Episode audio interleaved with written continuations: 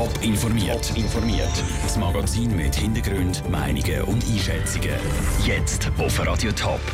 Was Velo-Organisationen zu fiesen Fallen gegen Velofahrer sagen und wie die erfolgreiche Karriere von Martina Hingis abgelaufen ist, das sind zwei von den Themen im Top informiert. Im Studio ist der Sandro Peter. Ein Velofahrer ist im Dunkeln im Park unterwegs. Plötzlich wird er bremst und geht um. Das alles nur, weil jemand mehrere dünne Seile über den Veloweg gespannt hat. So passiert gestern Abend zu Basel. Was Velo-Organisationen und Bike-Trail-Vereine von dieser Aktion halten, im Beitrag von Daniel Schmucki.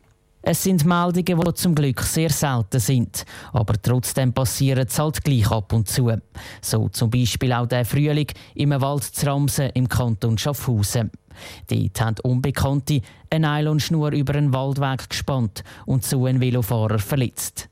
Dass es jetzt nur ein paar Monate später zu Basel einen ähnlichen Fall gegeben hat, kann Bettina Mäschli von ProVelo Schweiz nicht verstehen. Es ist ähnlich wie wenn man einmal hört, dass es irgendwelche Leute gibt, die Hunde vergiften, wo viele Hunde rum sind. Das ist einfach wirklich empörend, dass so etwas überhaupt vorkommt.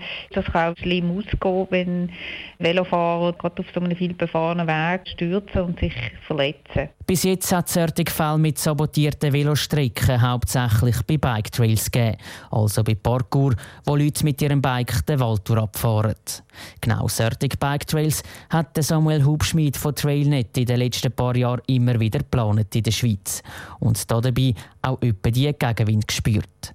Dass seit neuestem jetzt aber auch ganz normale Velofahrer angefeindet werden, sagt dann doch ein neues Ausmaß. Dass Leute nicht einverstanden sind mit einem Mountainbike-Weg, das kann ich irgendwo noch nachvollziehen. Aber auf einem Veloweg, es ist aber schon so, dass ich jetzt irgendwie mehr merke, wie feindlich auch Gesellschaft wird gegenüber dem Velofahren und wird dort zum Volkssport gegen Velofahrer richtig gehend hetzen. Obwohl die Velofahrer und Biker in der Schweiz unterdessen nicht nur noch beliebt sind, soll der Fall Basel nicht überbewertet werden. Sowohl Pro Velo Schweiz als auch die Verantwortlichen von Trailnet fänden es nämlich übertrieben, wenn jetzt irgendwelche Massnahmen in den Weg geleitet werden. Daniel Schmucki. Wer die Seil über den Veloweg zu Basel gespannt hat, ist im Moment nicht klar. Die Staatsanwaltschaft ist aber schon am Ermitteln.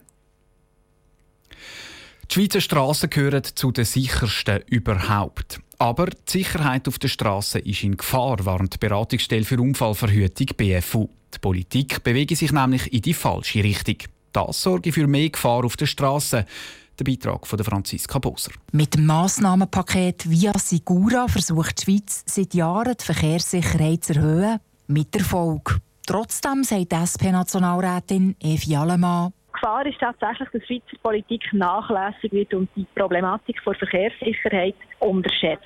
Wir können jetzt nicht ausruhen auf den Lorbeeren, die frühere politische Entscheidungen haben dazu geführt, dass die Verkehrssicherheit verbessert ist, dass die Unfälle sind zurückgegangen Und tatsächlich warnt die Beratungsstelle für Unfallverhütung BFU davor, dass es schon gleich wieder mehr Unfälle könnte geben. Das Parlament sei dran, via Sigura aufzuweichen, sagt der Mark Bechler von BFU. Das zeigt sich, dass in letzter Zeit so Entscheidungen wie zum Beispiel ähm, die Aufhebung vom Alkoholverkaufsverbot auf Autobahnen, kleine Sachen fallen und die können in Summe dann doch eine gravierende Auswirkungen haben. Der Walter Wobmann gehört zu den Parlamentariern, die vor kurzem für den Verkauf von Alkohol auf Autobahnraststätten haben gestimmt Dass er die Sicherheit gefährdet, sieht er nicht so. Man kann eigentlich gar nicht in dem Sinn steuern, ob jetzt nachher der Fahrer mehr trinkt oder weniger trinkt. Man kann so oder so jetzt schon trinken, wenn er will, was ja natürlich nicht zu begrüßen ist, logischerweise. Der SP-Nationalrat Philipp Hadorn hingegen sagt, wenn man anfängt, via Sigura punktuell rückgängig zu machen, sei das fahrlässig. Ein kleines Detail kann man als Pinat anschauen, aber wenn plötzlich wieder soll Alkohol auf Autobahnraststätten ausgeschenkt werden, ist das eine fragwürdige Massnahme, wo man einfach muss sagen, das ist diametral entgegengesetzt dem, wo man bisher erfolgreich darauf hingeschaffen hat. Der Walter Wobmann widerspricht diesen Vorwürfen. Es sei nicht das Ziel, Verkehrssicherheit abzubauen. Mit seiner Einstellung zur Verkehrssicherheit hat der Walter Wobmann momentan den Nationalrat hinter sich.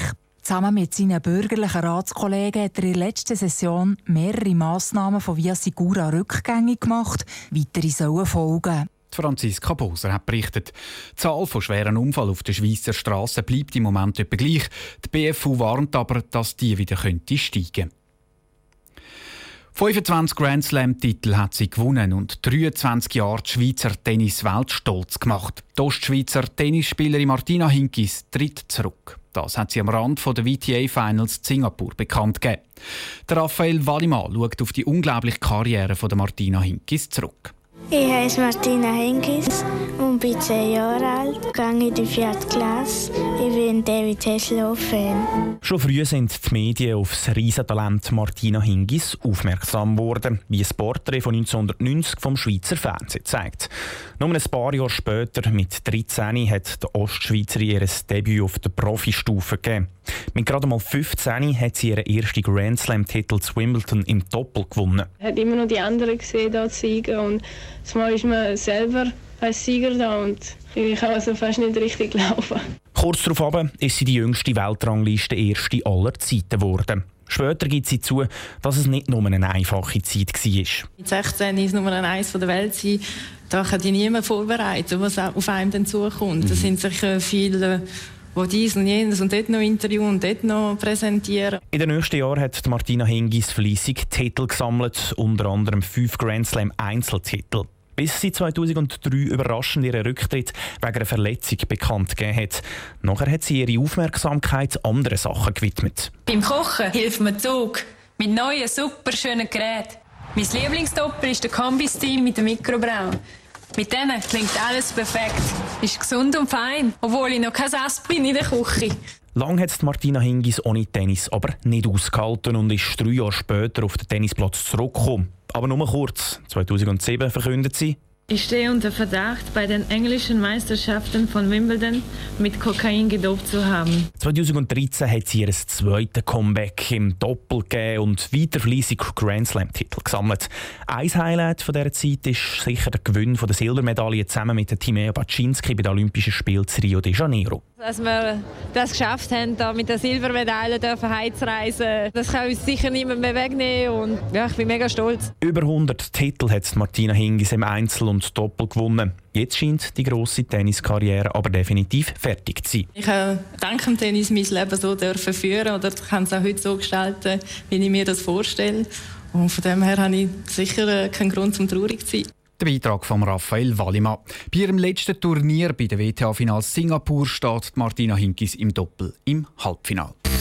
Top informiert, auch als Podcast. Mehr Informationen gibt's auf toponline.ch.